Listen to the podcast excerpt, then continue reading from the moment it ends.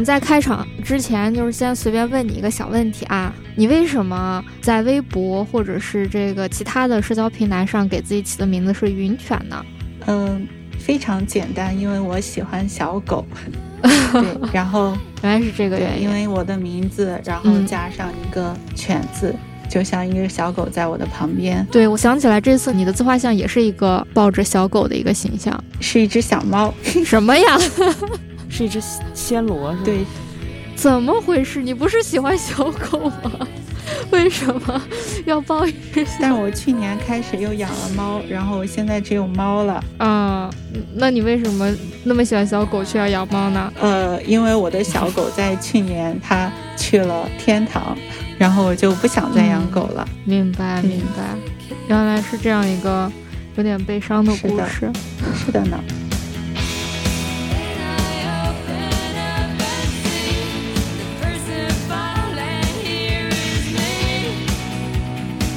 对，上一次我们是在高野文子的杭州的那场活动见到的，对吧？对，嗯，已经过去两年了啊，两年了吗？一年还是两年？那是哪一年？二一年的六月份是吧？是的，两年 失忆，原地失忆，这么夸张？两年了，我就感觉跟昨天。对，仿佛刚刚见过面。对，当时我们在现场其实说话了，但是没有说的特别多，因为当时都在忙。对，是不是？我记得你当时和你一个同学还是朋友一起。是的，当时就是非常赶，到了感觉基本上就要开始了那个活动。你那时候也是第一次来参加我们的活动，然后目前为止也是唯一的。是的。没想到这次可以作为嘉宾，对，之后你就不只是参加活动了，你就要成为活动的主角本身了，好神奇呀，确实很神奇。那就让我们开始吧，嗯。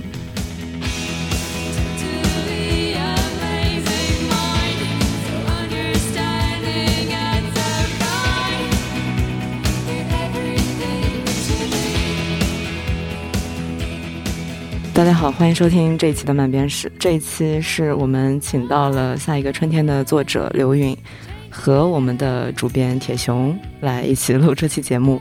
Hello，大家好，我是铁熊。Hello，大家好，我是刘允。大家好，我是十一。我们刚刚发布了我们的第五弹作品，其中四部作品吧，分别是刘允的《下一个春天》、冯泽路、Big Comic、创刊物语。漫画产业论，刘允就是我们下一个春天的作者。既然请到了作者，就是想听他来一起聊一聊这个作品。呃，这其实是漫编史的第一部原创漫画作品。嗯，这部作品云仔之前在微博上发布的时候，引起了非常广泛的关注，因为故事的主体是他的农村生活的婶婶。嗯，然后故事是通过春节这个节日，展现了农村妇女她在生活当中如何处理和家庭的关系，等于说把她生活中的忙碌，然后以及他们。也会在生活中不断的被忽视的这样的一个人生处境给表达了出来，很好。对，然后我在看完这个故事最大的一个感受就是，确实就是我因为看完这个才有点恍然大悟，就是发现原来春节是有很多的女性的劳动支撑起来的一个节日。然后甚至是想到自己小时候很喜欢过节，但是你会发现家里的女性长辈们对此并不是非常的。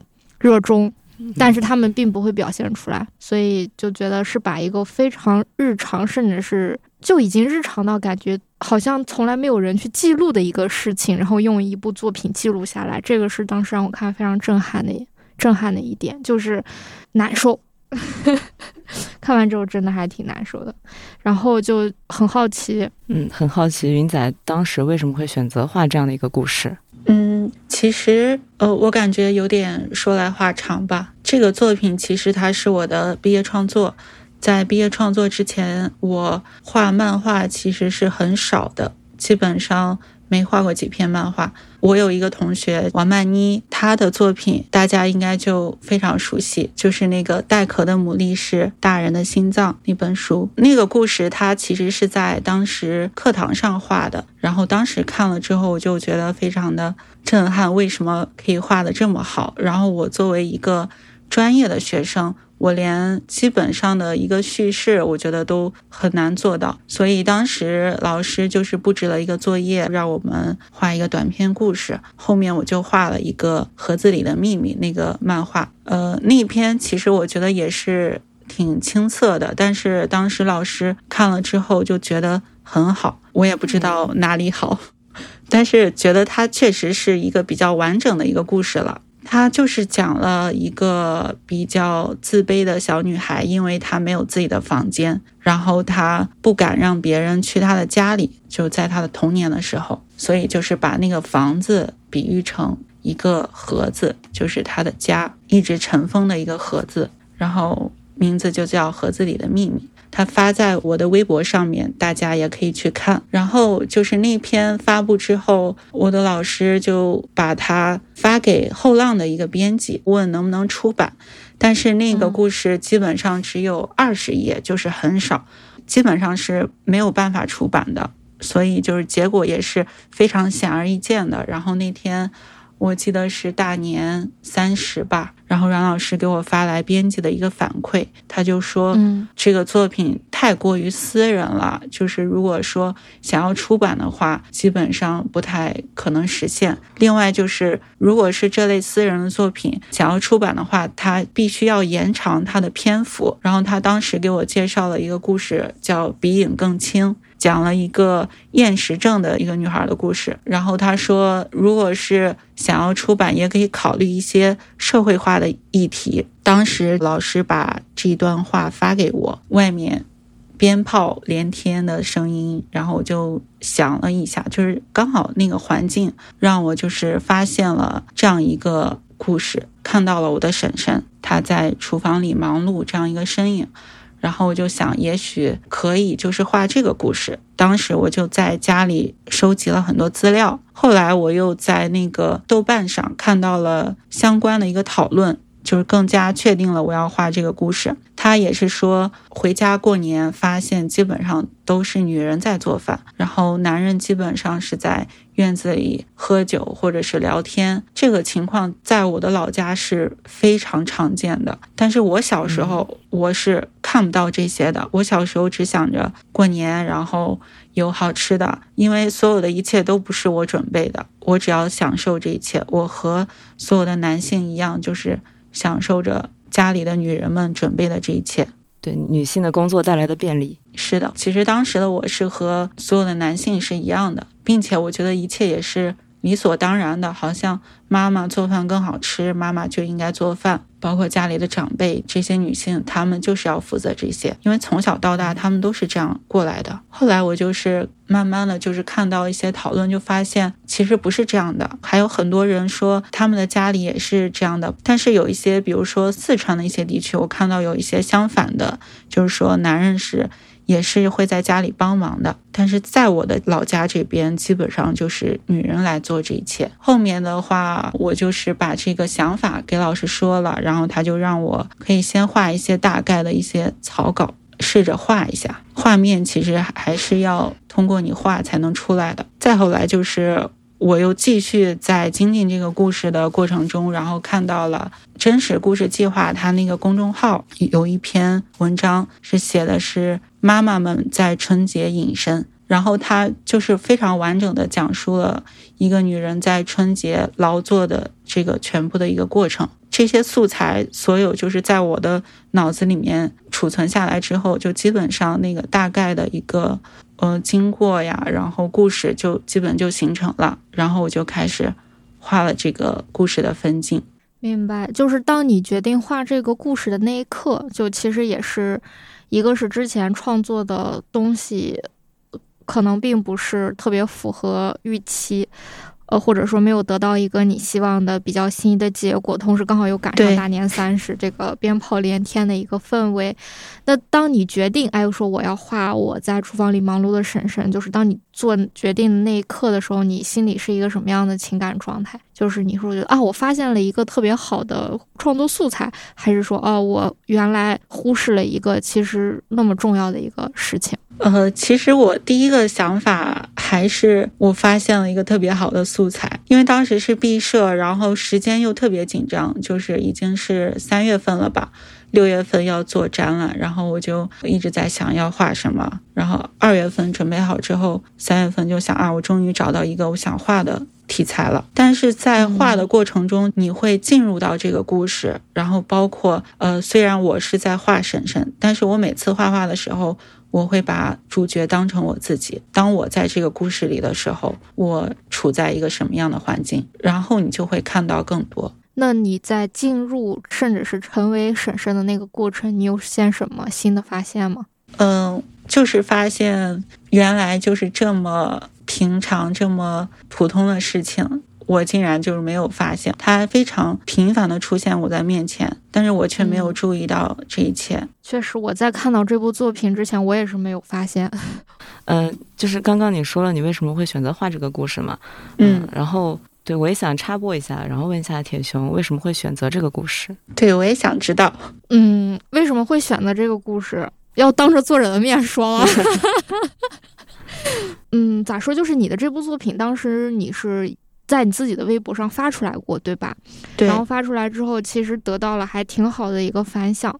一会儿我们可以再具体聊这一部分。但是起码在你发出来以及得到非常剧烈反响的那个时刻，我是不知道这部作品的。我甚至是反省过，觉得我是不是作为一个编辑不够那么称职，就是对于这么一个事件或者对于这么一件事情，并没有那么的马上的捕捉到。而我知道他的原因，其实就是因为就是你的导师，就阮君婷老师，然后他就是很曲折。的可能通过一些什么方式联系到了我，而且呢，他在联系我的那一刻非常有趣的是，他还不知道我的性别哦，他因为很因为他可能只是想联系这个漫面史的主编，然后大家说他叫铁熊，然后阮老师就下意识觉得可能是个男生，然后他就说啊是个男生。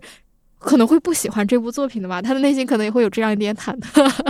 然后反正不管怎么样吧，然后就加到了，加到之后才发现哦，原来我是个女生，然后他就还挺高兴的。然后他就把他推荐你这部作品，他当时写了一篇挺长的文章，然后来推荐这部作品，然后包括嗯你的一些社交平台的账号什么的，他都发给我。他说你看一看，他觉得这部作品非常好，就问我。问漫面史想不想要出？我还记得那就是两年前的一个早晨，然后我起来就看到这个阮老师给我发的一堆东西，然后我就跟着看，看完之后我其实是挺咋说，就是心情特别复杂。因为那时候漫面史没有出过原创作品，就不知道该如何做它。一方面，确实引进作品不管怎么样，你多多少少是有一个母本可以参照的。就换句话说，它有一个可参考的答案。但是原创作品是没有的，就是我们得重新去想象它变成一本书是什么样子。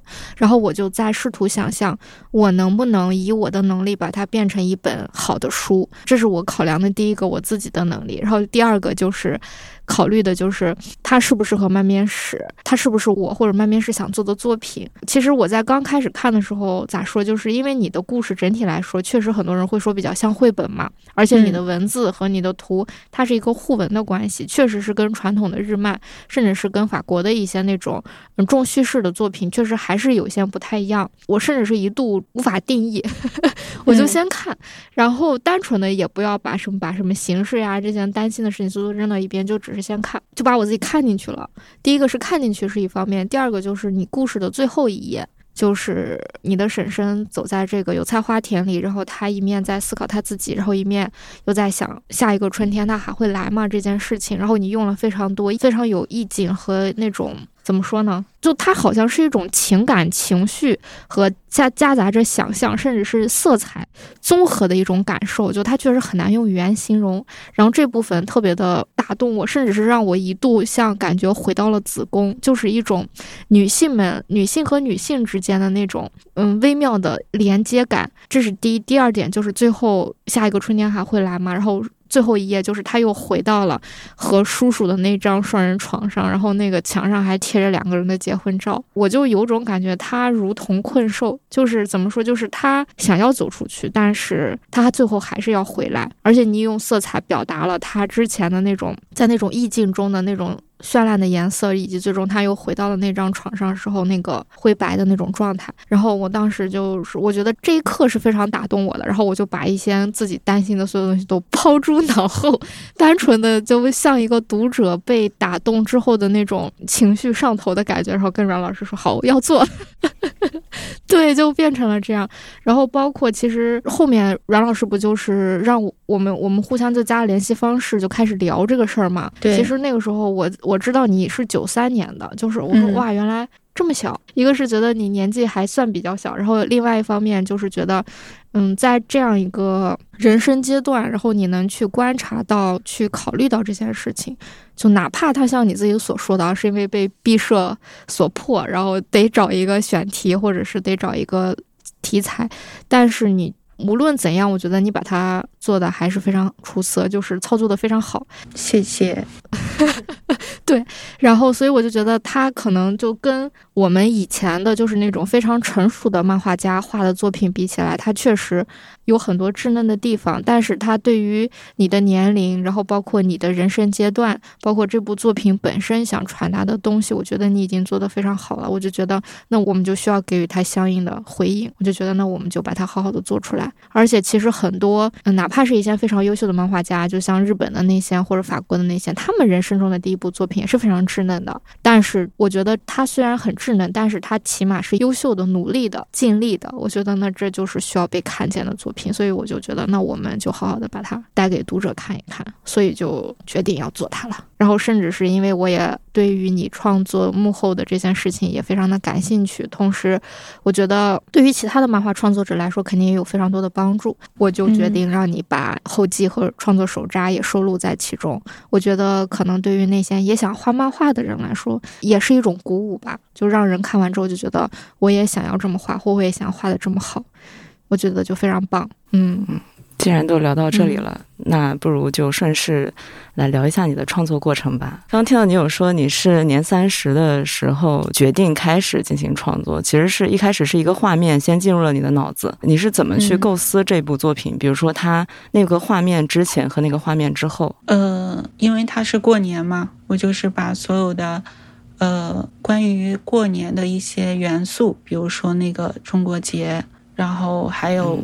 最想画的就是他在厨房里忙碌这个景象，然后还有一点就是烟花这样一个场景，就是看春晚和烟花，因为当时我是。在村子里面，晚上的时候，接近凌晨的时候，呃，就开始放烟花。然后我就走到村子的边缘的部分，就是远离那些房子的部分。然后你就看见那个房子特别小，然后那个烟花，远处村庄那个烟花在上面炸开，就很小的一点点。当时那个场景。一直就是在我的脑子里面，我就是会记这样的一些画面，然后就是先用草稿把这些画面比较想画的一些画面给它画下来，然后呃我就拿给老师看。当时我记着有一张中国结，然后婶婶站在下面这样一个画面，嗯，在那个创作手札上面也有放那个非常简单的一个草稿，然后老师就说这个草稿是特别好的。就是这个镜头，然后我就开始进行下一步，就是把所有的那个分镜一步一步的给画出来。刚开始就是先要写那个剧本，但是剧本的话，我我就是大概把故事梳理一遍，没有特别详细的就是每一页是干什么，每一句话也没有写。这可能和很多那个漫画家的创作方式是不太一样的。然后我就开始把那个分镜一点一点的画出来。比如说刚开始的时候，草稿做完之后，我会做一些色稿的一个尝试。当时刚好是开学的前一天吧，然后老师让我们把那个草稿都拿过来，然后大家看一看。结果我发现我只有几张用铅笔画的那个很潦草的草稿，然后我想，哎呀，老师肯定会觉得我很不认真，所以我就想，那我就画点彩色的，彩色的看起来很认真。然后我就找 什么工具可以最快呢？然后我就翻呀翻，翻到了之前。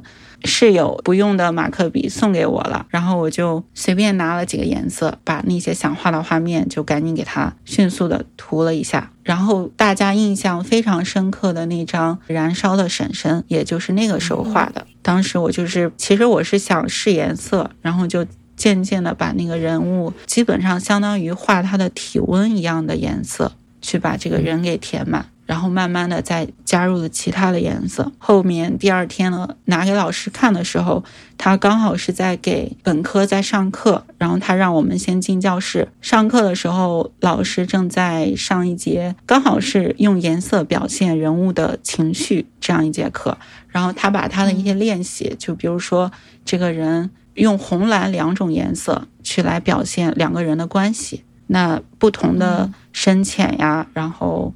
呃，浓淡它其实代表的感觉也是不一样的。我就发现，哎，刚好和我画的这个还是很相似的。我就把我的发现拿给老师看，然后他就说这个效果就是非常好嘛，基本上一次就定下了，就是这个效果。定完所有的草稿，然后色彩的试稿之后，我就开始画那个正式的那个分镜了。正式的分镜大概画了三周左右，就基本上。我只画到了第四章，然后我就开始边画正稿边继续在细化分镜了。正稿的话，其实我在后记中也写过，就画正稿其实是一件很恐怖的事情，因为就是你在画草稿的时候，其实是一点压力都没有的，就是想，呃，反正我只是试一试，画不好可以再画。画正稿的话，你就会感到压力，就会觉得这是要拿给别人看的，这是要展出的。那如果我画不好的话，别人会怎么说？这可是美院毕业的学生，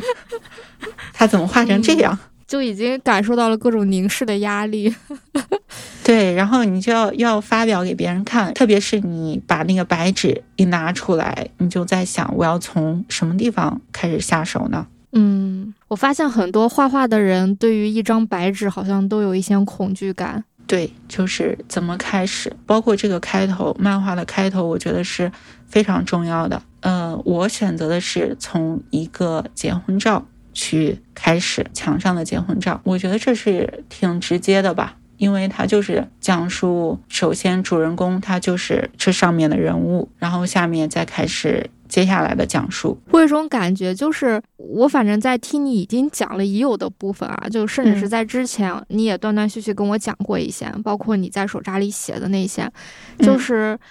可能对读者来说，大家更关注的就是那种情绪，就是你传达给我的是什么，然后以及我为什么会被他触动等等。对普通读者来说，大家可能更关注的是这个，但是对你来说，就你可能一开始，我觉得你的情绪或者是你想表达的自己是非常小的，你一开始是出于就课题的压力、毕设的压力，而在你开始创作的时候，你更多考虑的是我如何要。用好的方法，包括技巧，包括我学到的色彩知识，把它实践出来，把它变成一个真正的作品。而把它变成真正作品的过程中，又有这种画草稿随便画，然后 画正稿有压力的这个过程。呃，你在后记中。还有创作手札中也提到，就是画正稿，有的时候你会画坏，甚至是画错过好多次，然后可能阮老师就说没关系，错了就再画。然后所以你其实是有非常多一幅张画画好多遍的这样一个情况。其实我觉得对于读者来说，嗯因为我自己大部分情况下会很容易站在读者的视角嘛，嗯，而且我是一个不会画画的人，所以可能我怎么说呢，就是。当每次和创作者去聊的时候，或者说创作者把自己的创作过程要抛开给世界看的时候，我觉得大部分的人其实都是望而却步的。就是只有真正的创作者会愿意进入，因为对他们来说，就是我可以从中学到一些东西来为我的创作所用。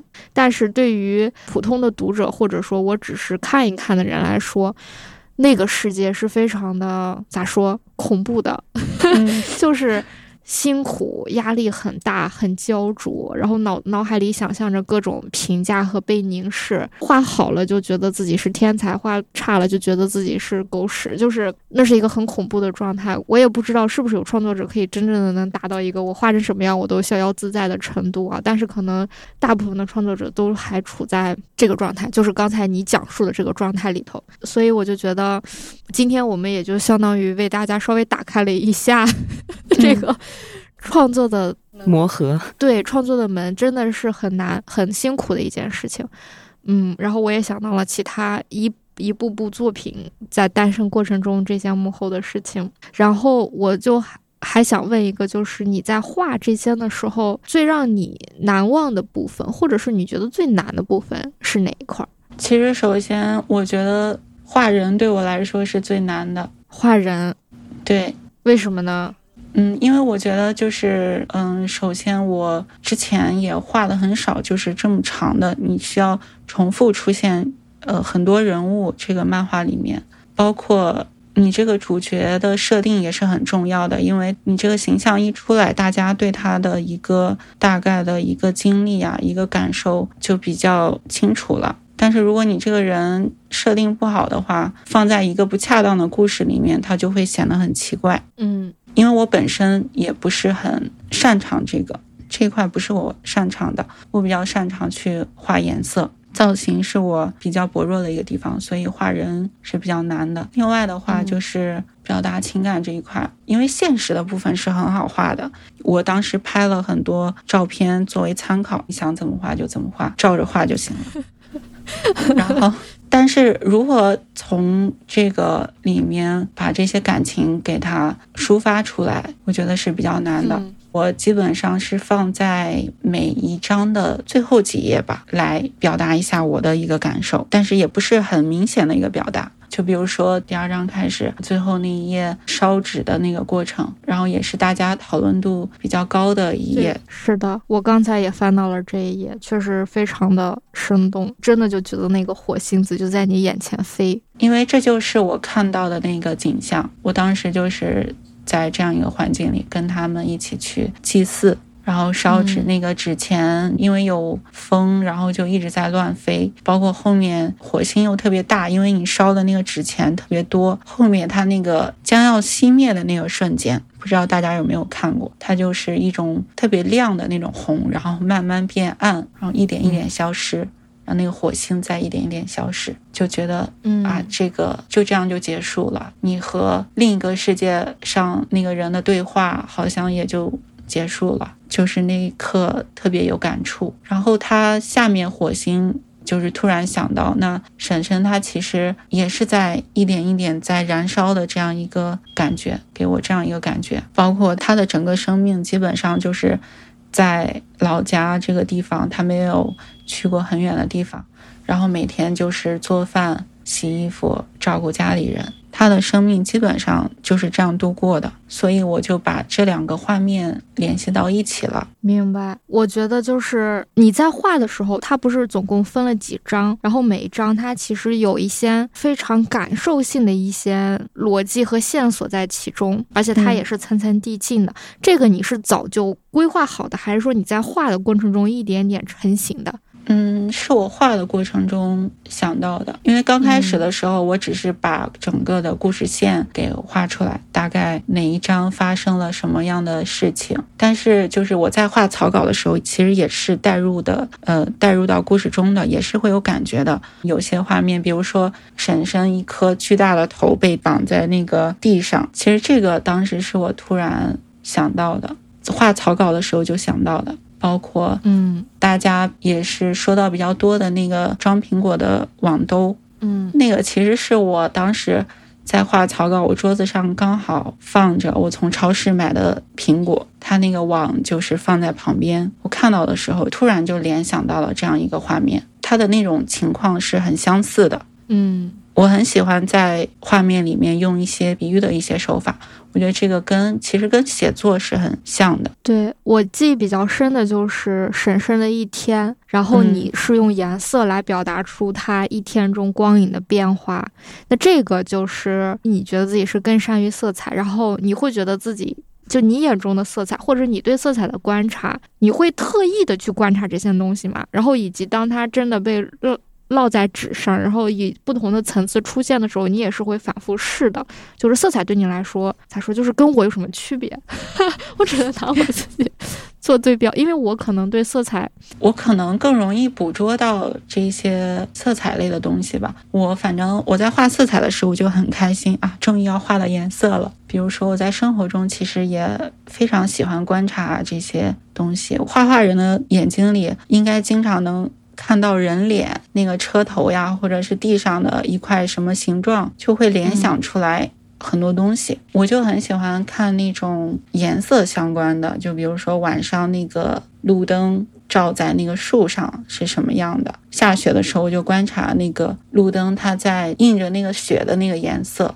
然后在不同的那个环境下面，它是不一样的。然后比如说，我坐在公园里看到一个一个广告牌反射在一个墙上或者是一个铁皮上面，它就是很像那种要穿越的那种感觉。就是那种颜色，它更能刺激到我，然后我就看到之后就会想到很多东西，这是我对色彩的一个感觉吧。包括在画画的时候，首先我会考虑这张画、这幅图它带给人的是什么样的一个感觉。比如说婶婶她从早到晚的这张，那刚开始它就是一个非常阴冷的，因为是冬天的一个早晨，我觉得就是偏紫偏绿，非常阴冷。它在这样一个环境下，他起床，然后那个太阳它是一点一点出来的，但是它照在墙上的时候，不是一下子就是说整个就是变得明亮变黄了，它是很慢的，一点一点出来，然后那个颜色也是在一点一点变化。但是就是在这个过程中，他婶婶他是一直在忙碌的，他是跟随着这个变化在一起变化的，所以就是我在嗯画的时候可能会考虑这些东西。就很细腻，我觉得可能对于那种经常就喜欢看字儿，然后图片可能不是那种很仔细去看的人来说，嗯，他就会觉得这本作品就比较的易读，就很快就能看完，因为它确实文字不多。但是对于那种喜欢看画，然后在每幅画上要看比较久，同时喜欢在色彩上琢磨的人，他就能看很久。因为其实每幅画里信息量其实很大，所以我有时候觉得漫画有意思，就是它就是画的信息量，有的时候要比他写出来的文字量的信息量要大的很多。对。对，身为读者，我正好有一个问题，嗯，就是一开始的那一张，就是婚纱照后面的那一张，就是婶婶和叔叔刚见面的时候，那些画面中的叔叔，你用的是一个冷灰，对，然后直到他们选择在一起之后，叔叔一下就变成了一个暖灰，就是你你在这里有什么考虑吗？就是为什么会有这样的转变？嗯，刚开始的时候，其实他们是两个完全不相关的人，也不认识对方。然后就这样，好像就是被强制的安排在一起了，就觉得两个人条件很合适，呃，也都到了年龄，就认识一下，见了几面就可以商量这个结婚的事情了。但是我觉得从我所知道的情况，就是他们在刚开始结婚，我觉得。都是会有憧憬的，他们也是很憧憬，觉得幸福的生活要开始了。那他们也是抱有热情的来进入这个婚姻的。包括婶婶，她的颜色也是在变的，叔叔的颜色也是在变的。呃，我大概是想表现这样一个感觉。嗯，还有就是这个故事，它第一页。就是墙上的那个结婚照，我姑且把它按照彩色来算，然后后面呢，基本上你都是用一种灰色、黑白的叙事，对，黑白墨色的一种叙事。然后直到春晚，就是大家一起看春晚的时候，嗯，还有包括审视忙一天的时候，你还是就是用了比较丰富的颜色，包括春晚的颜色非常的春晚，就是 一看就是春晚。然后直直到最后一张，然后。就是讲到婶婶在油菜花地里面行走，然后她在思考，然后她在想的时候就用了彩色，而且尤其是到油菜花田里的颜色越来越暖，越来越丰富，然后直到就是我最喜欢的那个，它像掉进，就对我来说啊，可能就像。进入子宫的那种状态，然后直到最后一个非常绚烂的样子，然后再到就是最后又结束到了那个灰白的那张双人床上。嗯，你感觉它就是从下一个春天中诞生，然后又回到了现实现实的生活中。所以就像这几处，就其实为数不多的这种彩色的要用彩色的地方，其实你也是之前就思考过的吗？还是说也只是根据当时的需要来做的？嗯，我是根据当时的情况的。就比如说春晚这个，我觉得大家对春晚印象它就是花花绿绿的那种感觉，很热闹，大红色，非常的怎么说呢？就盛大盛大的晚会。那如果用黑白来画的话，我觉得那个氛围感其实很难表现。但是彩色的话，它就非常直接，包括画到春晚，不知道大家有没有注意到，他在第一格的时候，其实画的还是挺细腻的，就是第一页的时候，然后到了第二页电视里的内容，大家会发现它变得有点潦草，对，可能就嗯更概括一点吧。但其实这个画面也是有点血腥的那种暴力的感觉。就是有点盛大的那种，突然扑面而来，非常的怎么说呢？好像和现实生活没有关系的那种热闹。对对对，就是有点假，有点假假的。突然就是从一种精致变成了一种虚假的感觉，然后再到后面一点点，它前两张是非常暖的那种颜色，偏红、大红的那种，然后到后面慢慢的偏蓝调、紫调一点，然后再到一个。黑白场景的一个衔接是有这样一个变化的，对。然后现实生活中的烟花反而是黑白的，对。现实中的烟花是黑白的，因为那个热闹、那个氛围好像只是在电视中，但是现实中真正的觉得过年很开心的。就特别是对现在来说，嗯，我们会觉得过年好像可有可无，就不像以前一样了。它就是变成我们也不看春晚了。嗯，但是春晚我就觉得它就是过年的一个标志吧，就是过年好像要必看这个春晚，即使它不好看。我觉得这块儿有一个特别强的两重的张力，就第一重就是现实和电视里的。这个张力，现实在这个色彩和画的过程中，你觉得它就是现实，甚至是稍显冷清的；但是电视里就是五彩缤纷的、绚烂的、无比热闹的，甚至是你说的有一点打引号那种暴力的东西在。然后这是一层，然后第二层就是一家人围着电视，然后在看，然后在喝酒，在聊天，然后但是婶婶在厨房里。忙碌，然后在洗碗或者是在准备其他的菜，另一种热火朝天。对，就是那种热闹，就是怎么说呢？就是这种两种张力放在一起，你在回想你曾经经历过的春节，你就觉得就是这么回事儿。我觉得可能有一些地方确实，嗯，在春节的时候，男性也是会帮忙做一些家务事的，但是我觉得大部分的担子还是在女性身上的。至于为什么，我也。不知道该如何说起，但他就是这样。你仔细观察来，确实是这样。对他好像是约定俗成的一样，就是大家好像觉得就应该这样。对，男主外女主内，就是对吧？我们什么时候把它倒过来？很可能这个场景就会有一些变化。那你其实我们再往前倒一倒，就是。你在其实把这篇作品发到微博上之前，你有预料到它会得到什么样的反响吗？嗯，我完全没有想这方面的问题。嗯，你就是先发出来再说。嗯，就是当时我画完之后，其实我不知道它好不好，我就觉得我画完了。老师说很好，老师说这就是，嗯，中国人的漫画。他说这就是中国人漫画。当时因为我看到其他同学也基本上都开始发布了，包括我去布展的前一天晚上，当时那个布展布完展之后，因为我的画好像不是特别大，因为有些同学他们画插图嘛，它整个放在墙上就特别有冲击力，但是我的画就是很小一点，像几个格子一样那样摆在那个墙上，老师还给我找了一个最好的位置，然后。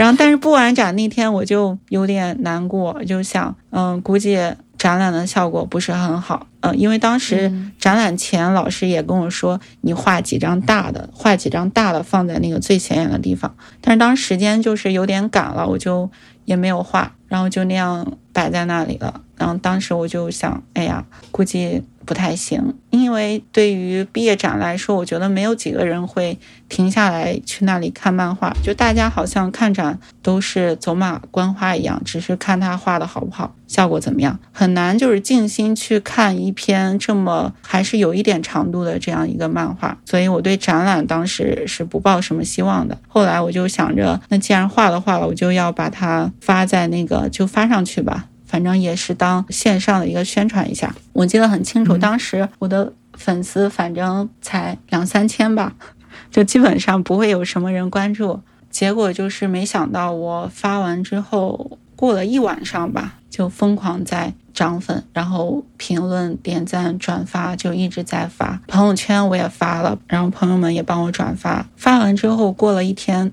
然后老师跟我说：“你那个漫画，你微博上发一发呀，你朋友圈也发一发。”然后我说：“老师，我已经发了，效果还不错。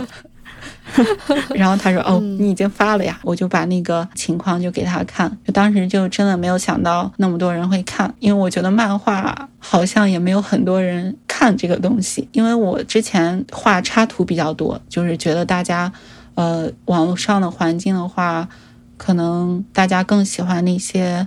画的很强的那种大的比较火一点，但是漫画的话，我觉得关注度会没有那么高，所以当时那个效果也是有点吓到我。那你当时是一种什么样的心情呢？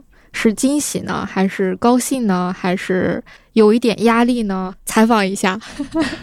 刚开始我当然是很高兴啦，就是非常惊喜，然后就是觉得，哎呀，我画了这么多年，终于有人看我的画了。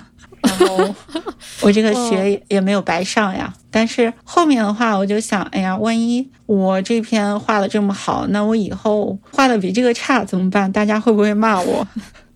随之而来的压力。对啊，我也会，就是也会害怕。但是后面的话，热度慢慢淡下去之后，好像又回到了平常的样子，好像这个压力也就小了。就想，哎，该怎么画就怎么画吧。回归了平常心，对，就是这个热闹，就像那个过年那个烟花一样，炸开之后就又回到原来了。对，它能受到这么多人的关注，肯定是因为它很多内容其实是抵达到别人的内心的。所以你其实现在已经过去这么久了嘛，你应该已经对这个作品没有那么麻木了。对你重新看到，比如说看到这个作品，它已经装帧好的摆到你面前，你。重新翻阅它的时候，你会觉得哪一点会可以直达到你的内心吗？嗯，其实我在就是它特别火的时候，我都不敢去看第二遍，因为我很怕检查出来它有什么不太好的地方，然后被人就是说它被别人评价这么好，我就不太敢去看它。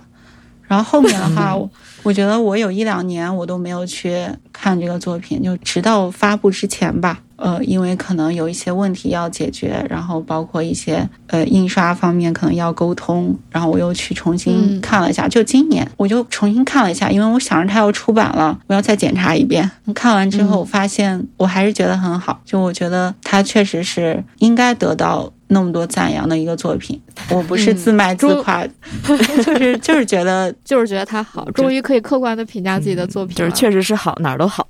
对，就是。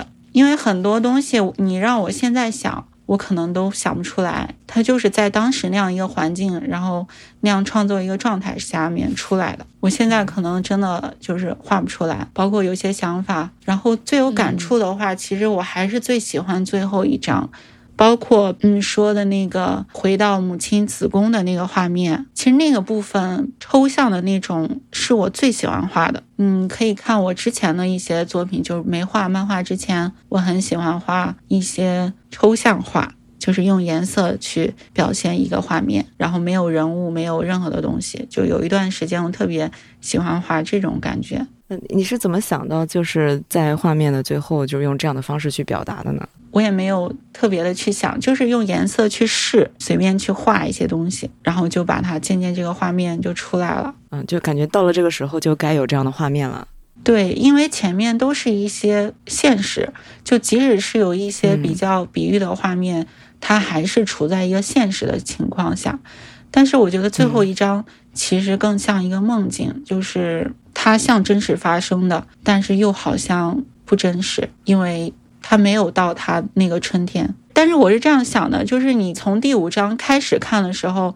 你会以为它是一个现实发生的，包括我的叙事，我当时就是这样设定的，就是把它还是一个现实中的故事。因为我在画油菜花的这个画面的时候，那个时候已经是四月份了吧？四月份接近要，嗯，快到五月份要截稿了，就油菜花开的那个时候，当时就是最后我只画到了第四章嘛，然后我觉得到那个网兜，然后婶婶被困在那个网兜那个画面。其实已经很好了，它可以结束了。但是老师就是说，感觉就是还缺了一点什么。包括前几章，你可以发现它都是一个第三视角去讲述这样一个故事。然后到那个后面的话，第五章我就想，那我就给我婶婶打那个电话，视频电话，我就说你再帮我拍一些照，我看我能不能找到一些灵感。然后刚好他就走在那个油菜花田那个地方，嗯，他是带着我弟弟，就是他的孩子一起在外面。他以为我要嗯画我弟弟，然后给我拍了我弟弟很多在油菜花里的照片。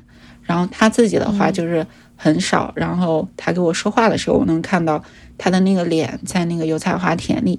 那样一个场景，我就觉得特别美，整个那个背景都是金黄色的那种感觉。因为春节过后，它就是基本上就是春天了嘛，春天来了。这个故事到了春天是什么样的一个结果呢？我就想到，其实我们从家里离开之后。基本上我和婶婶的联系也就断了，因为我只有在春节能见到她。然后她在过后的这样一个生活是怎么样的？我就想到她在村子里这样一个场景，包括她后面去那个类似一个小广场吧，因为在农村基本上没有什么娱乐的地方。我发现就是我们那个村子唯一可以就是娱乐的地方就是那个小广场，有一些健身器材。其他地方就基本上没有什么地方可去，我就想着幻想着他从这个油菜花田里路过，然后走到他觉得是可以放松的一个地方，走到那个地方，他又在回想他的生活，他的一些感觉，然后他再从这个地方，因为这个虽然是他放松的地方，但是他终归还是要回家的，他不能一直在外面，因为家里还有很多事情需要他做，所以他又从这个地方再回去。这个时候我就其实是在。带入我自己，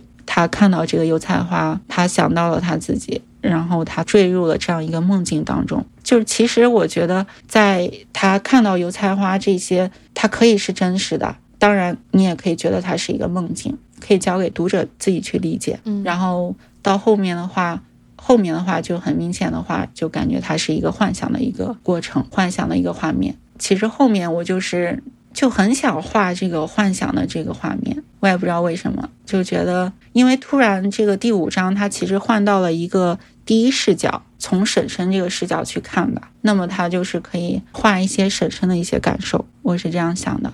就刚才在你聊的时候，我们也随着你的讲述在翻这个第五章嘛。嗯，我的第一个感受就是听作者讲还挺奢侈的。然后另外一方面就是发现，其实我在就我也没有好好的在看过这个作品了。我在好好看他的时候，就是第一次，就是被他感动到上头，决定要做的时候。但是之后更多的还就是一个编辑的视角吧，就在想他哪儿还要改一改，哪儿还要调一调，然后要加点啥。就是也很少再去好好的享受它了。但是这次在你聊的时候，你讲，然后我再看，我觉得真确实是一个好作品。对，然然后我正好看到那个后记嘛，然后就说到我们这个封面其实是有过改动的，嗯，就想听两位王婆，怎么就叫王婆了？来就是讲一下改动的这个心路历程吧。其实刚开始跟我说要改封面的话，我还是挺有压力的。原来的封面它就是一个第三视角的一个画面，就是从房间里面透过窗户去看婶婶，她站在院子里这样一个画面。然后它整个色调是一种偏冷的那种紫的那种颜色，其实挺像单色的，就没有很丰富的颜色，就是比较冷静的一种感觉，有距离感吧，这个颜色。但是我当时其实这张我也画了很久，我当时对这个封面还是挺满意的，因为我觉得它很像韩国的那种电影海报。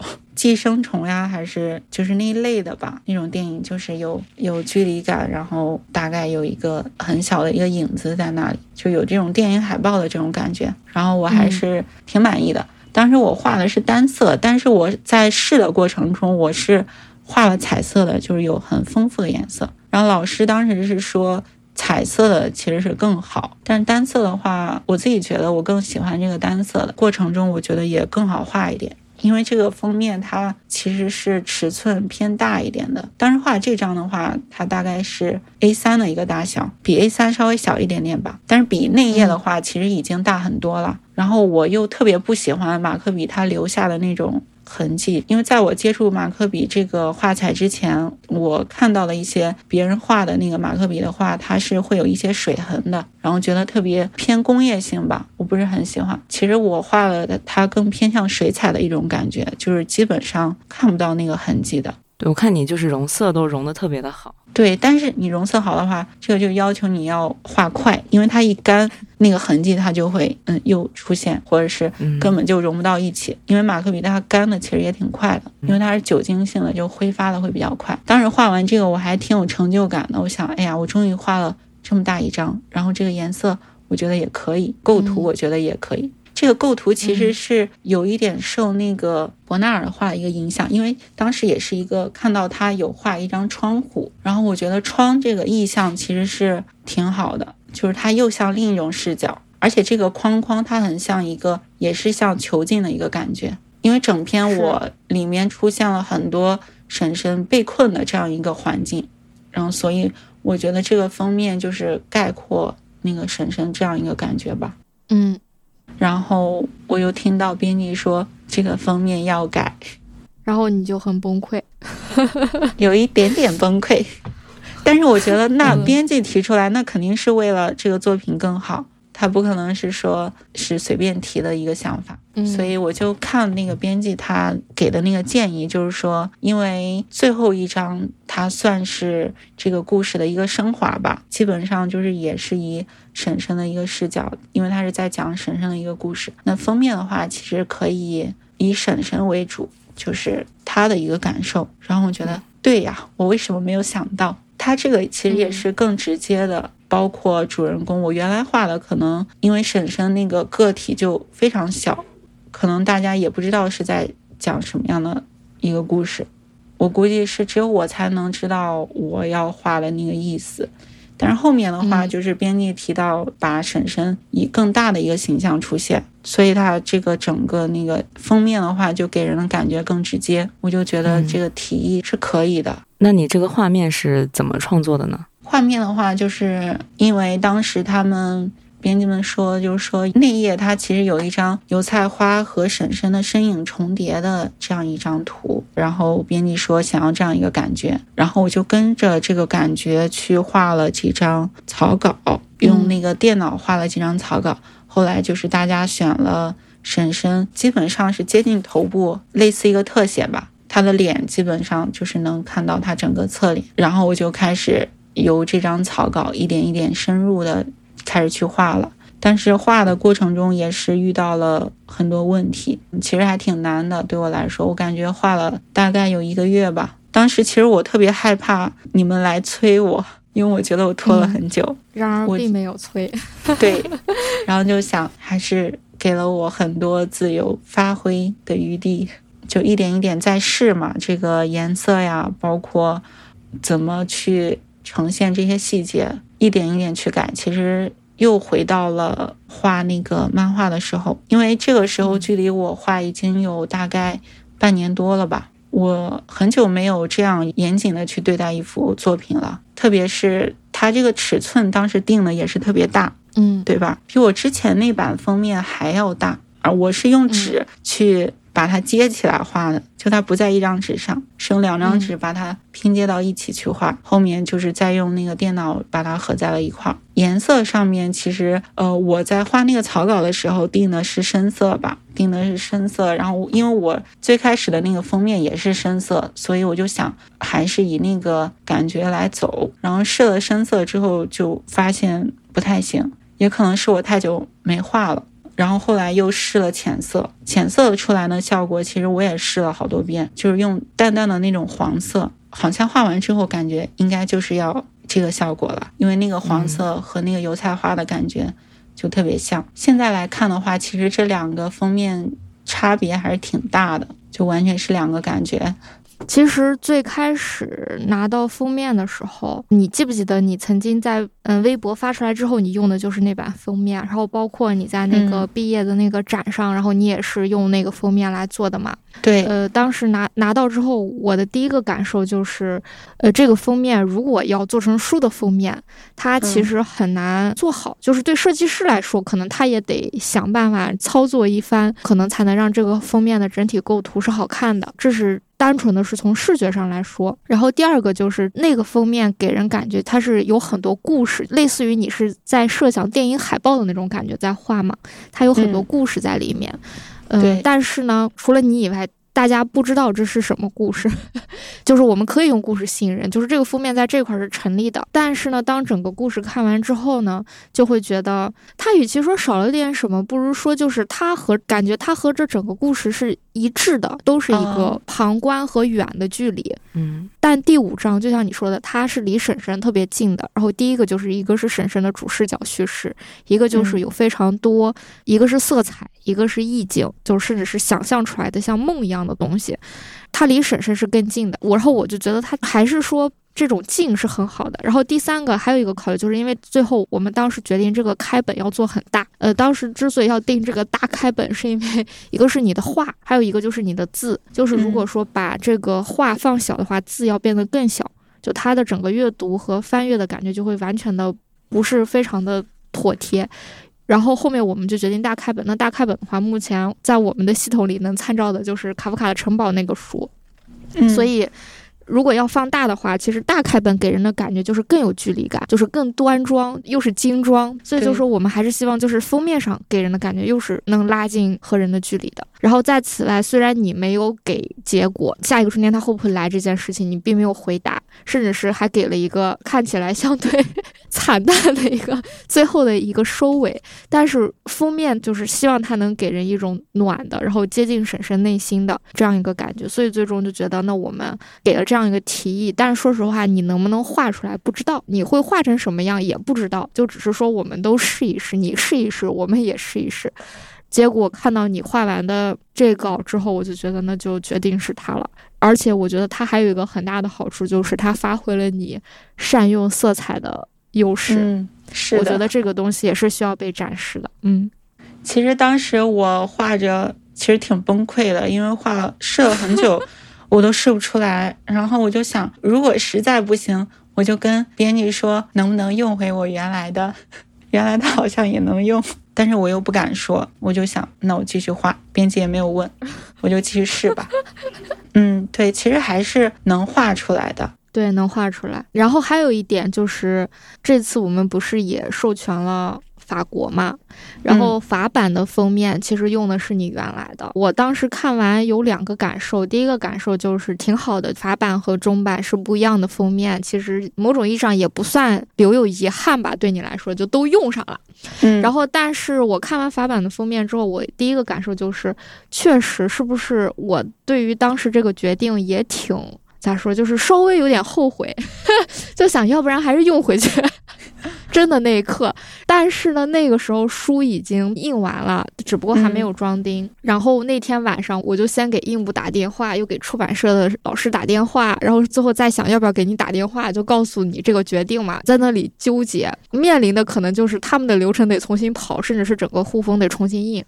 然后在那里想要不要要要不要做这样一个回去的决定，其实当时真的反复纠结过，甚至是那天晚上还见了一个朋友，然后给那个朋友说，然后他也看了两个版本，他其实就也是一种纠结的状态，就是也没有定论的一个状态。然后后面他想了想，就说既然已经发生了，那我们就先接纳它。然后我就觉得，确实再重新的折腾一轮，就是从整个出版流程上来说，也是某种意义上是要被枪毙的一件事情。就是你可以折腾，但是这个环节上的所有人都会跟着你遭罪嘛，包括你也是。然后我在想怎么办？怎么办？最终我就觉得，要不然我们就还是决定它，就是相信这个封面。就对我的来，就对我来说，相信这个封面，因为确实你看久了，或者说决定久了，就是会容易进入一个麻木和无法判断的一个情况嘛。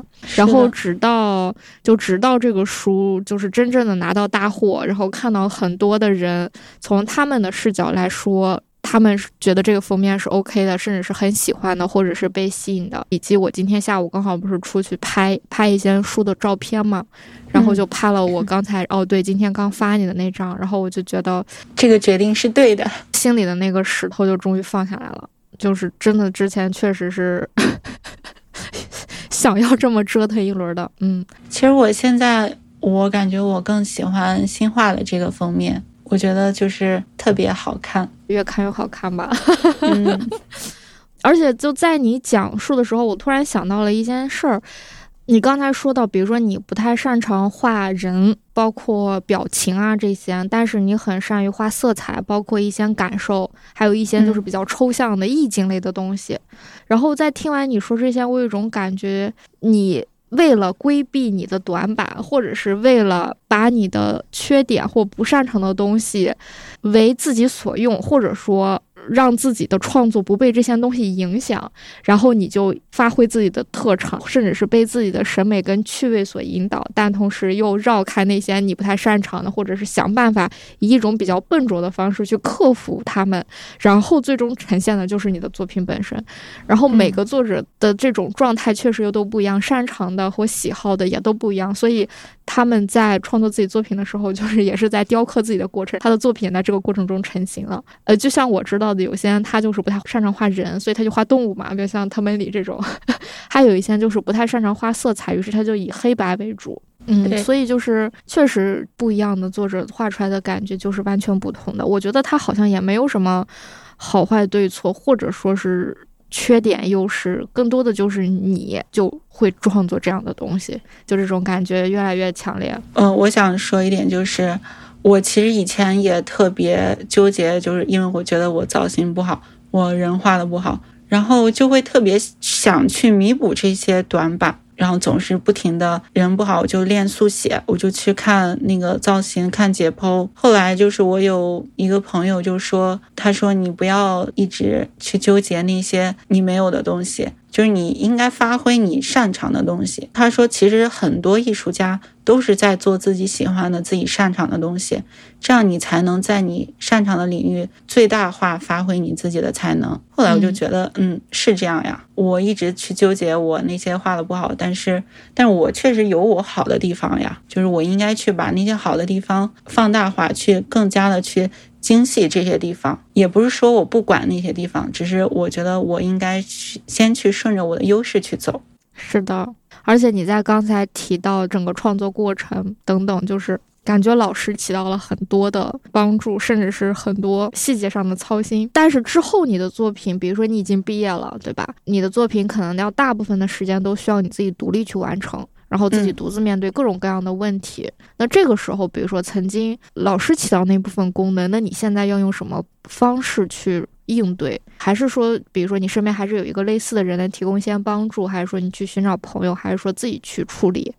呃，其实现在大部分是我自己在处理的，因为我觉得你不可能永远的去依靠别人。因为创作毕竟是你自己的事情，就是从这个封面开始的。因为整个呃作品的话，其实是在我老师的帮助下，他中间给了很多帮助、很多建议，然后我一点点去参考他这些建议，才完成这个作品。然后封面的话，因为是在结束之后去画的新的封面，所以这个封面是我独立去完成的。当时其实我很想啊，我要不要给老师看一看？因为我我这个要出版了，毕竟他之前也是指导。过这个作品的，就害怕万一我这个是不是画的不好？因为很长一段时间你是在别人的指导下去做这件事情的话，你对自己是会有点没有自信，就是会觉得自己的这个决定是对的还是错的。但是我还是就是决定自己来做，因为我毕竟毕业了，我呃已经是一个独立的作者了，需要去面对这些事情，不然的话，以后的作品怎么办呢？你难道每一件都要去问别人吗？都要去问老师吗？然后就想，嗯，我要开始自己画了。后面又画了一个那个雪的漫画，也是在那个毕业半年之后，那个漫画也是我画完之后，我又发给了老师。他说很好，他说你只有去做，你才有进步，你才能学到东西。因为这个是完全没有受任何人影响来做的。然后就想，那我自己也是可以完成的。再之后的话，基本上就是我自己来画，但是偶尔的话跟老师也会有联系。画的话，就是因为还是自己来做嘛，遇到的一些问题，我还是会根据以往的经验去解决它。但是有一点就是，因为我是一个。还是会有点拖延吧。上学的时候都是在老师的压力下，我是去完成作业的，很少自己比较主动的去创作。研究生的话还是算比较主动的，但是就是毕业之后，就是少了这种督促之后，这就需要我自己来监督我自己。我觉得这一点还是我目前要解决的一个问题。老师就像是一种情感的支持，加上人形闹钟。对，是的。我有个问题挺好奇的，因为你说创作这个封面其实用了非常长的时间，但是那个马克笔的颜色的融合的时间又很极限。嗯，对你最后画，比如说这个成稿用了多长时间？成稿的话，大概就用一个下午，两三个小时吧，三四个小时这样子。因为我前面已经做了很多工作了，我就是要一下子把它给画完，不然的话这些。可能会前功尽弃，但是画这个正稿的时候，我不是一次性画完的。其实我画废了好几张，画废之后立马就是换下一张。但是整个过程从头到尾它是连续的，就没有断开的，因为我不能让这个过程断开。其实我没有太研究这个马克笔具体去怎么用，它好像也是能画那种特别大幅的画的。但具体的方法的话，因为我没有去研究，我也不知道怎么用，我只能用我以前的那个经验。因为我都是一次性把它给画了，所以我还是那样比较笨拙吧。可能还会有更好的解决办法。也也是，也可能是因为你就是这样比较笨拙的去呈现，才会有这样的效果。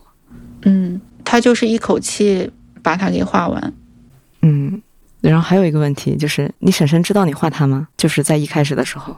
他不知道，我其实不敢让他知道，因为我觉得画身边的人其实是一件挺危险的事情。就包括有很多人，可能他是不愿意这样被画的。可能以前的作品吧，你画你周围的朋友啊，呃，有些人是愿意的，可能有些人不太想以这样的方式呈现给别人。特别是在农村这个地方，其实还是相对比较保守的。但是就是我刚开始其实只是说。我要画过年这个场景，画我的婶婶。其实他也不是完全的画我婶婶的全部的经过，他有一些我自己的一些处理。在画的过程中，我只是跟他们说要画家里的这样一个故事。后面的话是发表之后，他看到了我，他才知道画了他。那他有说什么吗？嗯，没有，就是我没有和他联系，他就是帮我点赞，然后帮我转发。对，所以你第五章后面你说找他收集一些素材，那个时候他也是不知情的，对吧？对他不知道，我就是说我要画家里，我要画农 农村的一些故事。那到现在为止，你也没有跟他就这个问题聊过吗？没有。其实，在画完之后，很多人好奇婶婶说了什么，婶婶怎么想，但是，嗯，我还是不太想去问他。因为这个生活已经变成这样子了，他在那个环境，他所做的那些决定，其实对他而言已经是最好的选择了。也许在他看来，这不是一件比较惨的一件事情，因为在农村那个地方结婚呀，还是一个正常的家庭吧，已经是一件比较好的一个事情了。所以，就是我觉得他不会觉得自己特别惨。但是他会每次就是我回家的时候会跟我说他过得很辛苦的一些事情，我觉得他自己是觉得还是比较辛苦的，就是很矛盾。他又会觉得还是幸福的，就是我没有正面的去问他这个问题。嗯，因为对你来说可能也得不到答案，或者是即便有答案也改变不了什么。对我就这么觉得，即使他有一些什么想法，那又有什么办法呢？但是他知道，我觉得他现在已经就是通过这个作品，他还是有感觉的，就是日子是可以改变的。他也在尽力的去改变这样一些事情。对我们，我们有同事就是男同事，读完了这个作品之后，选择给他的妈妈寄一本，就是下一个春天。可能就是他觉得这本书可以给他的母亲提供一些其他的对生活的思考的方式或者角度。其实，在比如说像我这种受过教育的大学生，就很少去思考这个问题。然后，她这个一个农村的女性，对她而言的话，她觉得这些都是正常的，对大家都是这样过的。什么理想啊，这些梦想，都是和她没有关系的。我觉得这个作品，它就这个最近刚好这段时间，就是我爸爸在嘛，然后我也给他看了这个作品，然后他拿到他房间翻了一会儿之后，出来跟我说：“这个有什么好看的？就是一些画嘛。”然后我当时就瞪了他一眼，我就说。你仔细看，我说这个需要你静下心来慢慢读。然后他就又拿着进去看了，然后看完之后他就没出来了。然后我就进去找他，我说看完之后怎么样？他就说挺好的。我说哪儿好？他就说画的很现实，就是是很中国的事情。然后同时他也想了一件事情。然后我说你想了什么事情？然后他就又 沉默不语。嗯，怎么说呢？我有一个，包括刚才那个十一说，就是我们那个男同事会让他妈妈看，然后我就说你务必要问一下你妈妈的读后感啊。我的感觉就是他其实很好的提供了一个我们能跟我们上一代的人，或者说就起码是在这种很还在这种故事的语境中，在这部作品的语境中，甚至是觉得这一切都还理所当然的人，嗯，这部作品能提供一个我们和他们对话的介质，或者说提供一个我们能。谈一谈大家都视为理所当然的一件事情的契机，我就觉得特别好。嗯，不然你没有办法去跟他们说，或者说你都抓不到什么去说。就这些东西，因为过于的无形，过于的习以为常了。但是当它被凝结在一本书里，或者说就是被定在这儿的时候，你就可以给他们看，然后让他们看完，让他们说，然后因此产生很多的对话，然后产生很多的可能。然后我就觉得这是特别特别可贵的地方。嗯，因为也有那个读者跟我私信说，把这个作品给他妈妈看，然后这也拉近了他和他妈妈之间的一个关系。我觉得是我没有想到的一点。嗯，所以我就觉得，虽然可能现在你还没有吧，等到下次过年啊或什么有机会，其实你可以侧面的 和你婶婶聊一聊，看他有没有一些，就哪怕他的生活不会因此有什么特别大的变化，但是我觉得他的心境会因为这部作品肯定还是会带来一些不同的。对，比如说第二年看见油菜花田，会有一些新的希望。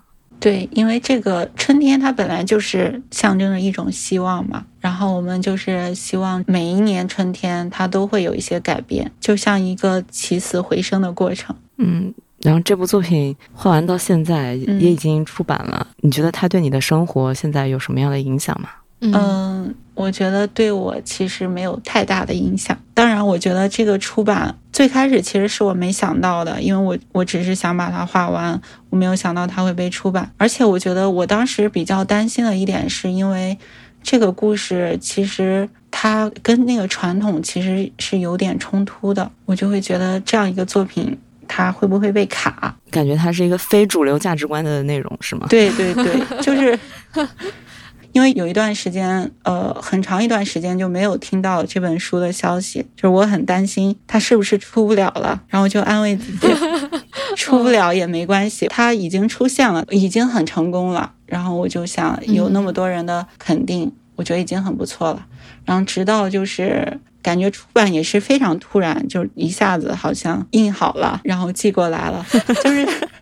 就是在发售的前一天，我拿到了这本书，然后在它发售前一天，我看到了它啊，我就想，嗯，就真的拿到了手里，还是觉得很不现实，然后就嗯。反复的去看，我这个时候才好好的去一遍一遍又读这个故事，去仔细的看那些细节，去检查有没有什么问题的地方，就是担心它到读者的手里。会有什么问题？然后我又反复的去看这个作品，然后出版之后，我觉得就一件心事了了吧。我觉得也是对我的一个肯定了。毕竟我画了那么长时间，就是基本上没有什么能拿得出手的作品，这是我第一个还不错的作品，并且它直接就出版了。对我的改变，嗯，我觉得还是当你画不出来的时候，画不下去的时候，它就像一个精神支柱一样，就是这可是我画出来的，我肯定能还能画出来，它就是这样一个存在吧。非常朴实的回答。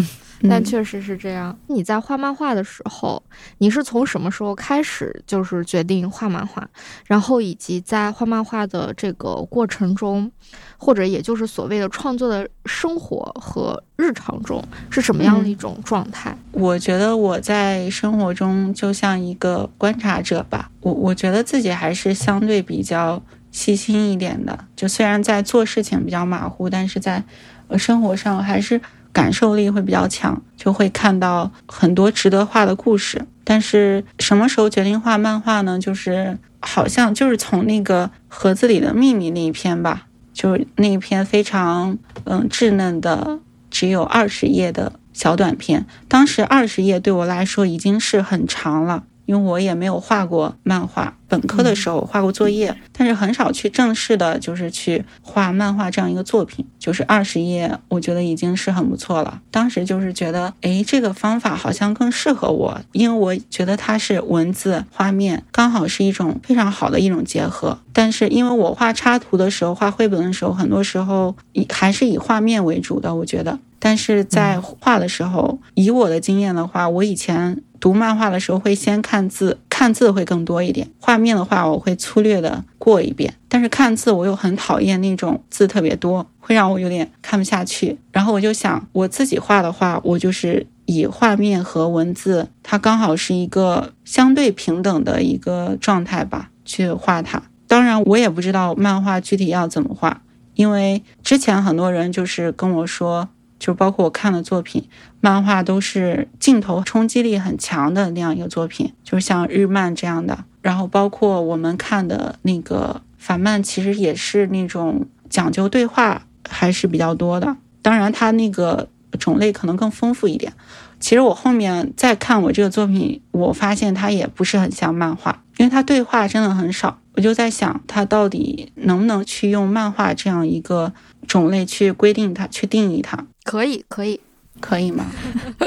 可以，可以。因为很多人跟我说，它呃又像散文又像绘本这样一种感觉。那我觉得这其实是我自己的一个习惯。我觉得如果嗯做漫画的话，我还是觉得以表达是最。主要的，不管是用什么样的方式，可能有很多页你是用字来讲述，然后再加上图，我觉得也可以是漫画。所以我觉得漫画这个它的包容性是很大的，它很适合我的一个表达。所以我就是从这样一个不断的尝试的过程中，就决定开始画漫画。因为我们之后也会有一个作品。他那个作者，他是一个动画导演，然后他把他自己一些日常的或者是琐碎的灵感、一些想法、构思画下来，非常的短，甚至是都没有一个特别完整的叙述。有一些是有的，有一些就更像诗。然后有一些是有对话，像漫画这样有一些画格啊、分镜啊，而有一些就是连成一大片，所以我就觉得它的可能性是非常多的，就是我们可以不用只拘泥在已有的形式中。嗯，对，所以我就觉得漫画很好呀，就是它是一个非常好的表达方式，而且就是我觉得所有人都可以画漫画，就即使他不会画画。对。我们今天讲了这么多，我在想，其实你在之前有去和别人讲述过，比如说自己作为一个创作者的一些思考啊、实践啊，包括自己对这部作品的一些嗯创作过程中的这件事儿吗？在之前，嗯，我其实。之前是很少说的，因为我一直对自己的作品不是很自信，因为我发到网上也没有什么人看，技术上其实也不是很好，然后作品也没有很完整。就是在画下一个春天这个作品的时候，因为我有些我觉得自己画的还不错的地方，我就发给我的一些朋友看，有些是不画画的，有些是画画的，然后他们就觉得也没有。就是很惊讶，就觉得哇，画的好好，就是觉得就还行呀。你没有让我觉得很肯定的一种表扬吧，所以就是基本上不会跟别人去分享。后面就是因为这个作品，嗯，出来之后，我才对自己的就是创作，才觉得有点信心吧。你会担心自己的作品没有人看吗？会啊，嗯，在这个作品之后嘛，就是因为他受到很多人的赞扬，然后很多人来看。但是发这个作品之后，很长一段时间我都有点不太敢发。嗯，我发完之后都是直接关掉那个 APP，过一段时间再看，因为我很害怕没有人看。担心的方法就是先自己先不看，对，就先不看，就先把它发掉，之后再去看这个结果。但有时候我发现一个规律，就是你特别在意的那些画的话。就没什么人看，然后反而你没有什么负担去发的话，就还挺多人看的。不知道是什么所以这个东西，对，完全无法预料一种情况。对，然后后来我就觉得，就还是不用去担心这些东西，就直接画就行了。因为我觉得这个过程它是在发展的，即使你现在画的不好，你下一张是有可能画好的。你下一张画好了，你下一张也可能画不好。如果一直这样担心的话，那我觉得这个担心是没有尽头的。你不如就是直接画画完就发掉，他们爱怎么说就怎么说吧。嗯，比如说像你在就在你的这种社交平台下面留言的这些读者或者说关注者，你会在乎他们的评价吗？或者说会被他们的评价影响吗？还是会的。其实我挺希望跟读者有一些互动，希望他们能给我一些反馈。因为我自己看的话，只是我自己的一个视角，我自己看这样一个作品。但是人多的话，他的那个感想是很多人是不一样的，包括提出来的一些想法。很多都是我没有想到的，我觉得这个还是很重要的，就是读者跟作者之间的一个交流，他们的反馈。嗯，我们今天晚上聊了很多和创作相关的话题，然后就是有一个有一件特别好奇的事情，就是想也问一下你，就是画不出来的时候你在干什么？嗯，其实我去年一年感觉基本上都是有点画不出来的一个状态。我其实一直想画漫画，但是漫画的话其实挺难的，就是包括从叙事开始。呃，之前也跟那个贝贝说过，我想画了一个漫画，然后我一直纠结那个开头，一直在想怎么开头，因为我想了很多种方式，我觉得如果这个开头开不好，那后面的话就很难进行下去。然后贝贝就说：“其实创作者的那个生涯是非常短暂的。”然后我觉得是这样的啊，人的一辈子他能有多少部作品呢？就是你看那些作者，有的能画很多，但是有的就是其实作品是很有限的。那我觉得一直浪费在这个思考的时间上，你不如就是直接从一个切入点先去画，不行了就再换一种。这样的话，可能对那个工作会更好的进行下去。包括我刚开始是想做一个自由职业者，每天待在家里。但是我发现，你画漫画的话，你待在家里就是你跟生活就切断了这个联系了，你很少有一些灵感，然后包括一些素材。包括去年的状态，我基本上也是自己待在房间里面，所以就是很少就是有想画的东西。然后今年的话，我就基本上想从这个状态里出来。我现在就是去外面，我妈妈在做那个汉服嘛，然后就去里面打工，去给别人穿衣服，然后帮他们化妆。这里面就是我遇到了很多很多人，包括遇到了很想画的故事。嗯，那所以就是你画不出来的时候，其实，呃，一方面是在持续的创作，还有一个是走进生活吧。嗯，对，我觉得生活是非常重要的一个环节。嗯，那你比如说，对于嗯一个故事的思考这方面，还有什么其他的帮助吗？就是在你画不出来的时候，你会想要去做什么？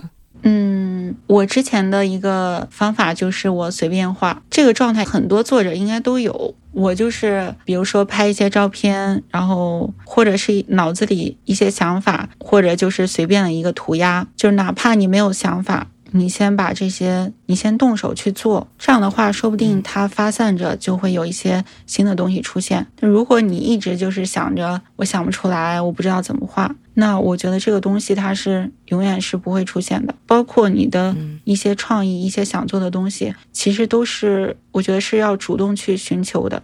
那你觉得画漫画必备的品质是什么？坚持。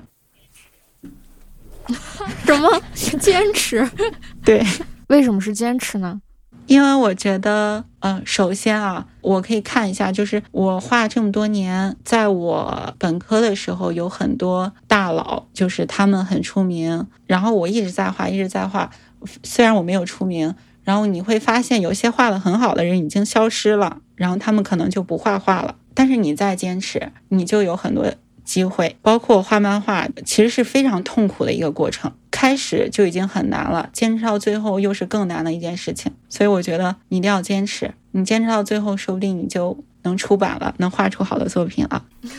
其他的非常朴素的愿望。对，对，就不管嗯，即使你现在画的不好，你画不出来特别好的形象，我觉得都没有关系。但只要你坚持在画，它是一个持续的过程，肯定会画好的。我是这样觉得。铁熊觉得呢？画漫画必备的品质。我对于坚持这件事情没有那么执着，嗯嗯，可能因为我不画漫画，但是我对于当编辑这件事情，我觉得必备的品质是坚持。好的，啊，理由和刘宇很像啊。我觉得画漫画，就从编辑的角度来看，嗯，我觉得可能就是社会责任感。怎么说呢？就是你如果只是一个想搞艺术。然后我想画一些我自我的表达，或者是我想要做一些尝试和探索，我觉得这个都没有问题。我觉得这也是画漫画的一些素，我觉得这是创作者的素质吧。嗯，但是漫画它到现在为止，我给它总结了几个很微妙的特质，比如说一个它可能会有这种叙事的功能，然后甚至是呢，它甚至是要有娱乐的功能。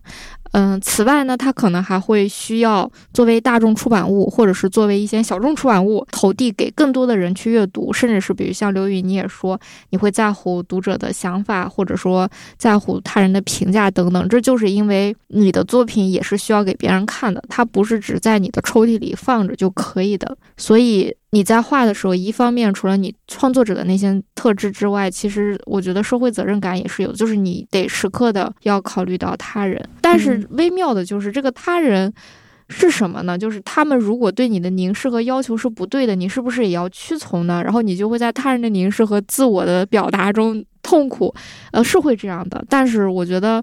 社会责任感就很好，比如说你觉得这个世界需要什么，或者说其他的人需要什么，或者说你能提供给别人的是什么，就是从这个角度来看，去找一种交集，我觉得就会相对轻松一些。嗯嗯，这是我觉得的责任感这个词儿，在我心目中就是很重。但是就是我觉得这个是从编辑的角度。是去思考的。对对创作者来说的话，最重要的就是我自己想画什么，我想要创作什么。如果对创作者来说，他没有一个想要画的东西，没有想表达的东西，他就他就不会开始，什么都不会存在。我们可以在想画什么和社会责任感中间连接一个对世界的观察。这是十一的想法。对，这就是我的想法。其实漫画它就是跟世界沟通的一种方式，因为它这个文字包括对话，其实很多时候我们可能会带入到自己，然后会想到周围的一些事情，它确实是跟世界的一个连接。而且就像你刚才提到，你如果关在房间里，跟你去到外面确实不太一样。哦，这个卡掉，因为刚才那段要卡掉。那你之后就是会有一些创作新作品的计划？会啊，我我觉得我会一直画下去的，我很期待啊，非常期待。但是我可能就是说，因为我是属于那种有想法我就想画，没有想法我就不画，冲动型的选手，感受型的选手，可能就是我想画的时候很快就能把它画下来，但是我不想画的时候，我就是画不下去，我就去干点别的。嗯，你这样其实就是创作型的漫画家。嗯，而不是那种职业型的漫画家。嗯，对对对，就是我没有办法把它当成一个职业，但是我会把它当成一个我的跟世界沟通的一个方式，抒发自己感受的一个方式。那你对于把下一个春天给漫编史来做，因为它也确实是你的第一本书，而这个也确实是漫编史的第一部原创漫画嘛？就对于这件事情。你有什么感想吗？我真的非常不可思议。之前的话，对漫编是真的一点了解都没有。然后当时老师说，你去联系一下漫编室的主编，去找一下铁熊老师。然后在想，因为我只听说过大的一些出版社，然后他们做比较成熟的一些。然后漫编室是我画毕设那年，他们刚刚出版了第一个作品，对吧？就一根棒。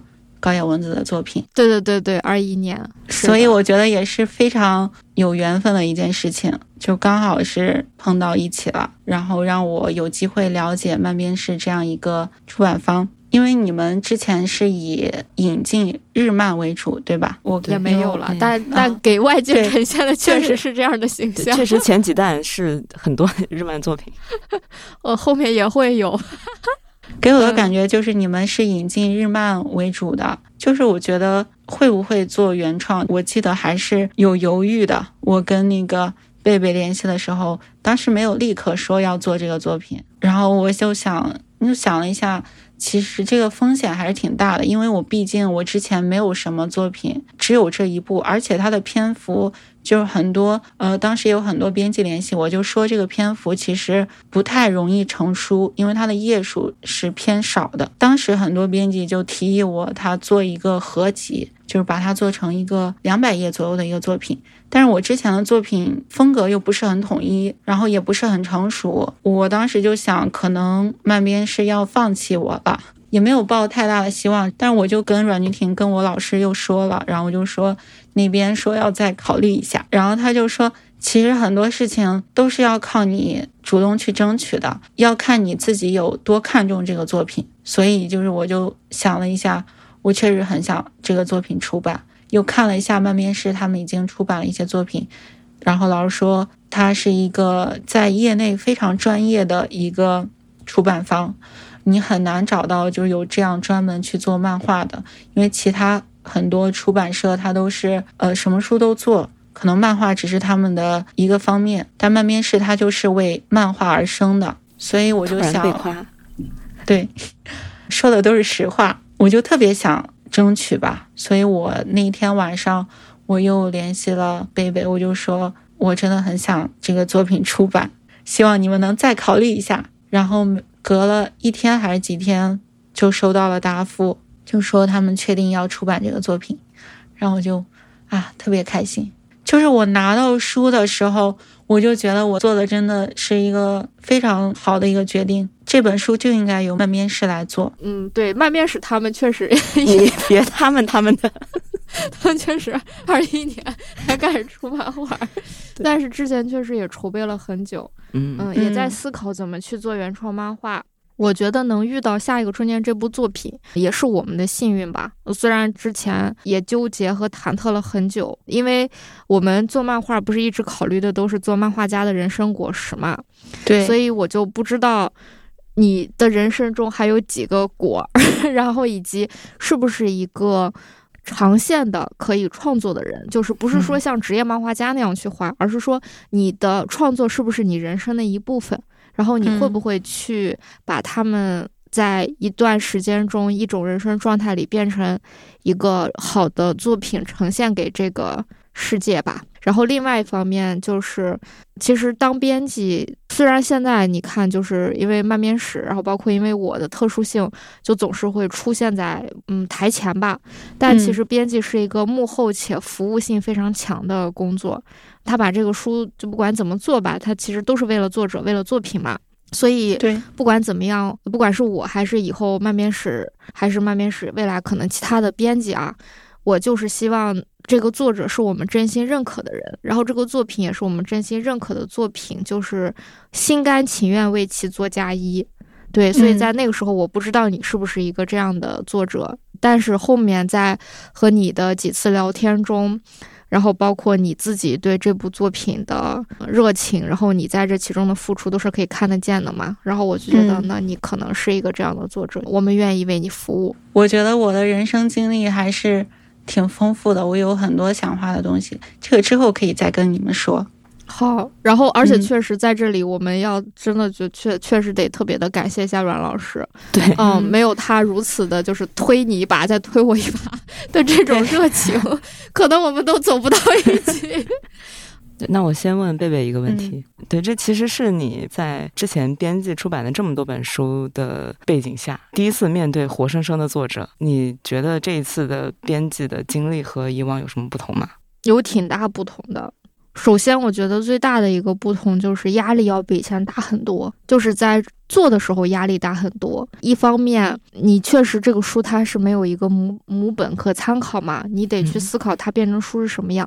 就刚才刘云也说，其他的编辑或其他的出版社可能就会说它页数过少啊，或者说很难成书啊等等，会有这方面的考量。其实我当时也考虑过这个问题，就是如何在现有作品的完整性上把它变成一本书。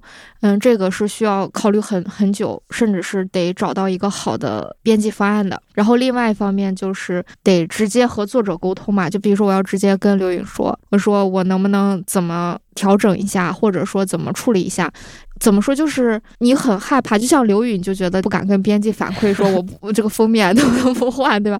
其实编辑也忐忑的就是，嗯，万一作者他不同意去这么做的话怎么办？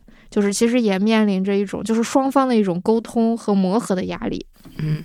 嗯，然后再其次就是，我觉得在营销这块，或者说宣传这个作品上的压力是更大的。编辑上就是是这一部分，然后营销上是更大，就是因为你作者就盯着你，对他就在旁边看着你，看你怎么为他的书写宣传语，然后做了什么样的活动，然后以什么的方式在把他和作品介绍给读者，就是他就是在背后这样。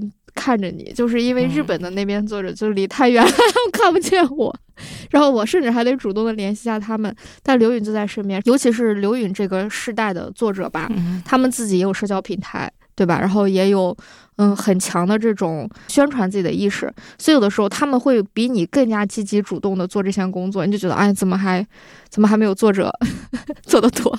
这是不行的，这个压力是很大的。所以在这个作品之前，包括之后，我们也做了非常多比较完善的或完整的一些推广和宣传这个作品的计划。然后之后大家就会一点点的看到，然后我们也会有一些新的尝试，比如说可能会带着刘允四处签售，对，就是会稍微有点辛苦他，但是我觉得把他能以这种方式和各个地方的读者建立一个链接是特别好的一种，目前我们能做的。其实我们之前做活动就是去一个城市就结束了。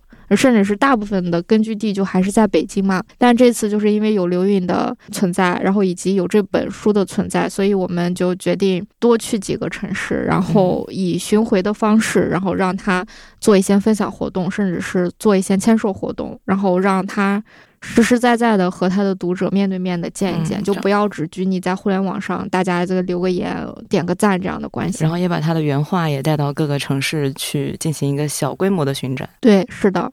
你听完之后什么感觉，刘云？我太感动了，因为我我刚开始我觉得，因为这个书吧一直说出，然后中间又很久又没有消息，我就在想啊，怎么还没开始？好像又不知道该怎么宣传，就想他们不会也不宣传吧，就出了就是出了，然后就这样了。就是因为我自己也是第一次出书，我也不知道这个环节呃到底是。怎么样的？然后包括之后的宣传的一些过程。然后刚开始我就想，我自己要努力宣传，我就害怕我的书卖不出去，我连累了出版社怎么办？然后就想，我一定要好好卖书，我一定要好好宣传。然后出版社的话，后面你们又说，然后又要去有那个签售嘛。我其实还是挺社恐的，我挺害怕跟别人交流的。但是为了这个作品，我愿意去做这些事情。其实你应该期待着去见见读者，他们可能会给你一些犀利的反馈，但是见见还是好的，面对面的见见读者。对对，我我就是又害怕又期待。呃，可以透露的就是。在上海的读者啊，在成都的读者就可以做好准备了。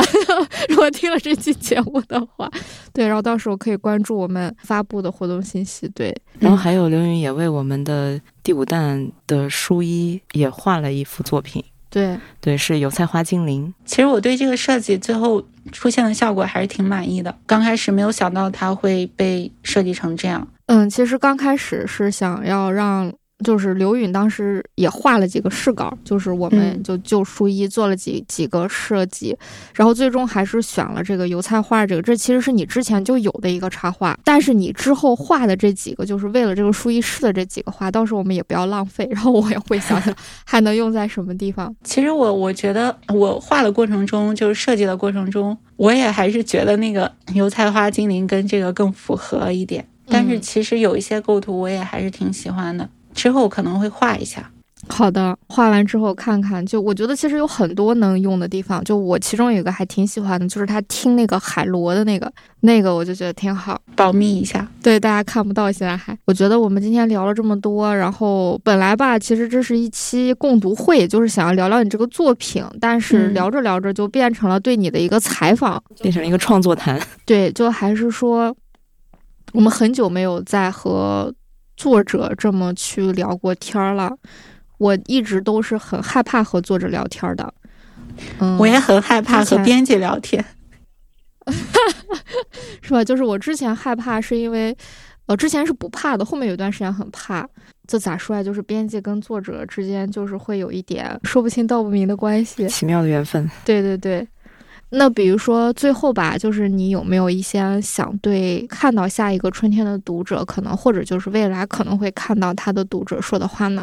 就是我觉得这个真的是一个很好的作品，我希望你能安静的、认真的读完它，你一定会感受到它的力量，并且我希望你能把它带给更多人。嗯嗯。我觉得你看完你就能感受到了，就是它是一个什么样的作品，并且我觉得就是其实这个网上也能看，但是拿在手里跟在网上看还是有很大不一样的。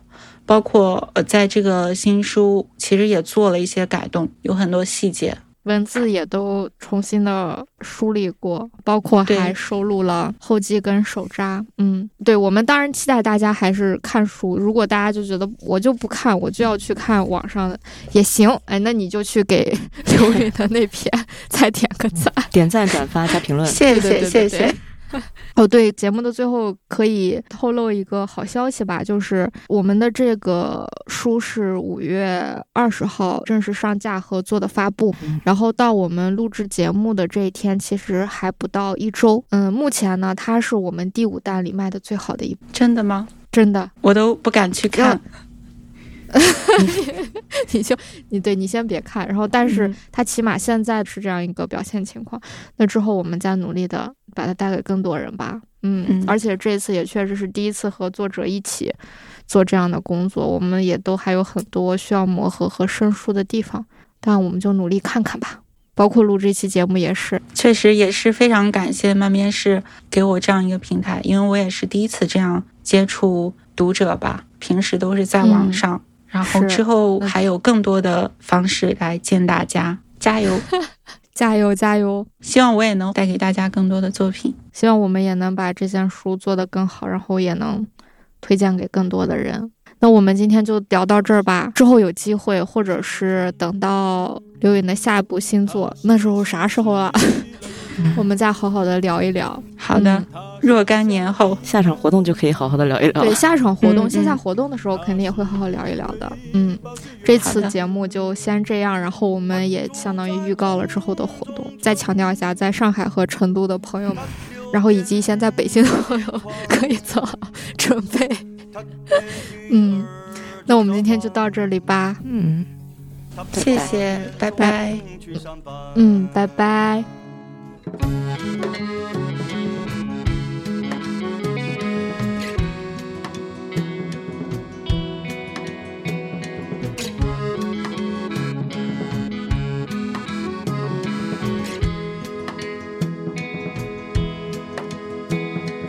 他烧的青里拉的桶，他在单位个小时。休息，他睡在一个沙发上。他晚上五点下班，他骑车二十分钟。他不背也不急，他刷过后